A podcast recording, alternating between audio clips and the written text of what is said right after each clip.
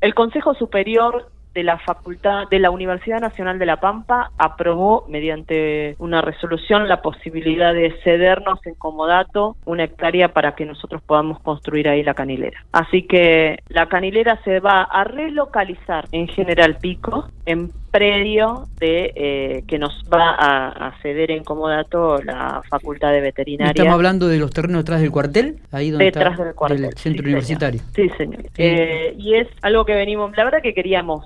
Y también eh, dejas conforme a mucha gente o grupos o asociaciones locales que pedían este no, no sacarla de acá de General Pico. Me parece que este es un dato importante también. Mira, tiene que ver más allá de, del dejar conforme a no. La verdad que gobernar no implica tener consenso el 100% de la hay que tomar decisiones eh, algunas veces. Hay que tomar decisiones, hay que avanzar.